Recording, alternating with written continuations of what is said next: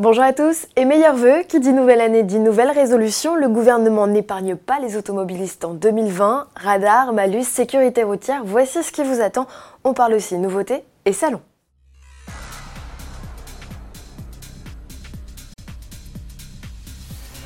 Le parc de radars s'étoffe en 2020. 4400 dispositifs sont prévus sur les routes, soit 11% de plus qu'en 2019. Le plus gros coup d'accélérateur concerne les radars tourelles, ces cabines automatiques perchées sur des mâts de 4 mètres, des boîtes à images redoutables capables de contrôler plusieurs voies de circulation et plusieurs infractions simultanément. La France devrait en compter 1200 d'ici la fin de l'année. 2020 sera aussi l'année du déploiement des voitures radars privatisées.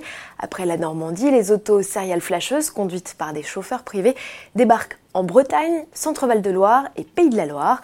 Les régions Bourgogne, Franche-Comté, Grand Est, Haute-France et Nouvelle-Aquitaine seront concernées d'ici la fin de l'année. Et si vous cherchez un emploi, sachez que la société Mobium, en charge du recrutement des chauffeurs, compte toujours des offres sur son site. Enfin, en 2020, les cabines vont être utilisées également pour traquer les véhicules non assurés, choix gouvernemental que 86% des lecteurs d'Autoplus plébiscitent. Du côté du malus, bonjour l'usine à gaz, deux barèmes vont se succéder entre janvier et mars. Jusqu'au 29 février, on parle de grille NEDC corrélée. Il concerne les véhicules avec des émissions de CO2 à partir de 110 grammes par kilomètre. Montant de la taxe 50 euros. Le plafond de 20 000 euros concernera lui les voitures rejetant 185 grammes et plus. Au 1er mars, ce sont les véhicules rejetant 213 grammes qui copront du maximalus. Le seuil de déclenchement de la taxe avec le barème WLTP plus réaliste débutera lui à 138 grammes par kilomètre. Plus d'un nouveau véhicule sur deux sera touché par le malus selon l'Institut 3A Data. Bilan, les clients ont été nombreux à profiter des offres de fin d'année, l'année 2019 clôturant hausse de 1,9% avec plus de 2,2 millions de voitures neuves immatriculées. Le début de l'année 2020 sera certainement plus compliqué. Du côté des modèles les plus vendus en 2019, la Peugeot 208 de première génération est leader devant la Citroën C3 et la Renault Clio 4. Dans les faits, et si on ne parle que de modèles et plus de génération, la Clio reste numéro 1 des ventes en France, puisque la citadine 5e du nom pointe déjà à la 9e place du classement. La deuxième génération de 208 n'est que 32e. 2020 sera résolument tourné vers les modèles à énergie alternative, à moins que le diesel, le taux de CO2 plus bas que les essences, ne fasse son grand retour. À suivre. Quoi qu'il en soit, pour remplir les objectifs de la Commission européenne en matière d'émissions de CO2 et ne pas écoper de lourdes pénalités financières, les constructeurs lancent des voitures électrifiées à tour de bras. Chez les Français, 2020 rimera avec Renault Capture, Peugeot 3008 et Citroën C5 Aircross hybride, ou encore DS3, Peugeot 208 et 2008 100% Volkswagen, Mini ou encore Opel ont également prévu d'inonder le marché avec de petits véhicules zéro émission à l'échappement. Et c'est d'ailleurs en prévision de l'arrivée de petits véhicules moins chers que le gouvernement dit avoir choisi de réajuster sa grille du bonus. Du coup, fini le coup de pouce pour les voitures électriques à plus de 60 000 euros, à l'exception des véhicules à hydrogène qui profitent d'une aide de 3 000 euros. Si vous achetez une classique voiture électrique à batterie, vous profitez d'une aide de 6 000 euros si son prix d'acquisition total est inférieur à 45 000 euros et 3 000 euros si son prix total, batterie incluse, est compris entre 45 et 60 000 euros.